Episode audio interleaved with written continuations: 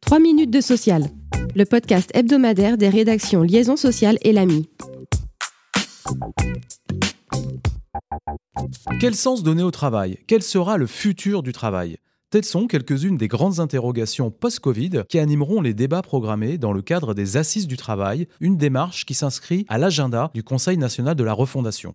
Lancées par le ministre du Travail le 2 décembre, les Assises du travail, qui se déclineront aussi dans les territoires, réunissent partenaires sociaux, praticiens RH, responsables d'entreprises, universitaires, experts, mais aussi grand public. Trois grands thèmes de discussion charpentent la démarche les rapports au travail, la santé et la qualité de vie au travail et la démocratie au travail.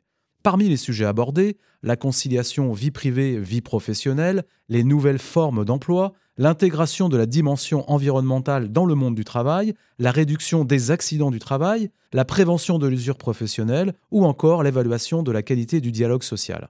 Le ministre du Travail doit formuler des propositions issues de ces groupes de travail pour la fin du mois de février 2023. Elles pourraient déboucher sur des dispositions législatives, le lancement de négociations ou de concertations, des travaux d'évaluation ou bien des guides de bonne pratique.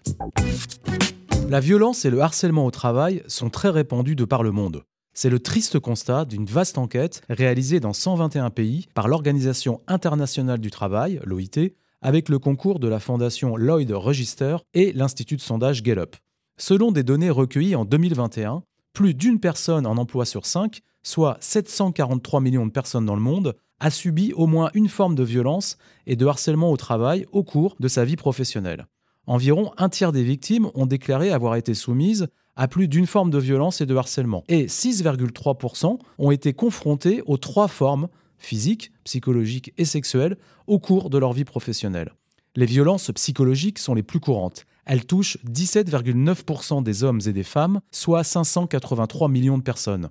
Viennent ensuite les agressions physiques qui touchent un peu moins d'une personne sur dix, soit environ 277 millions d'individus.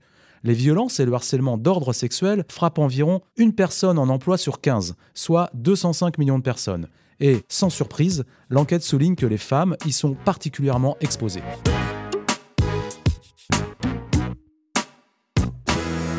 Le trajet domicile-travail des salariés itinérants est au cœur d'une décision rendue par la Cour de cassation en novembre, et c'est notre focus de la semaine. Jusqu'ici, ces temps de trajet vers le premier ou après le dernier client n'étaient pas considérés comme du temps de travail effectif. Et dans le cas où leur durée dépassait celle considérée comme habituelle entre le domicile du salarié et l'entreprise, l'employeur n'était tenu d'accorder que de simples contreparties. Mais sous l'influence de la directive européenne sur le temps de travail, cette approche stricte est remise en cause. Pour les juges, il est désormais possible que ces trajets constituent du temps de travail effectif, à condition bien évidemment que le salarié se tienne à la disposition de l'employeur. Et c'était le cas dans cette affaire, puisque le salarié devait, pendant son temps de conduite, pouvoir fixer des rendez-vous, mais surtout appeler ou répondre à divers interlocuteurs, qu'ils soient clients ou collègues, avec le téléphone professionnel et le kit main libre associé à son véhicule. Qualifiés de temps de travail effectif, ces trajets du salarié itinérant changent de régime. Ils sont pris en compte dans les durées maximales de travail et doivent surtout être rémunérés comme des heures de travail, le cas échéant en heures supplémentaires.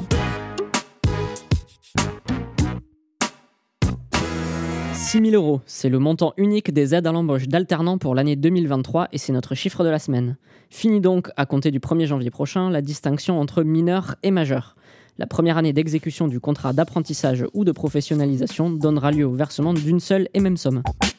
Merci de nous avoir suivis. Pour en savoir plus, vous pouvez consulter le site liaisonsocial.fr.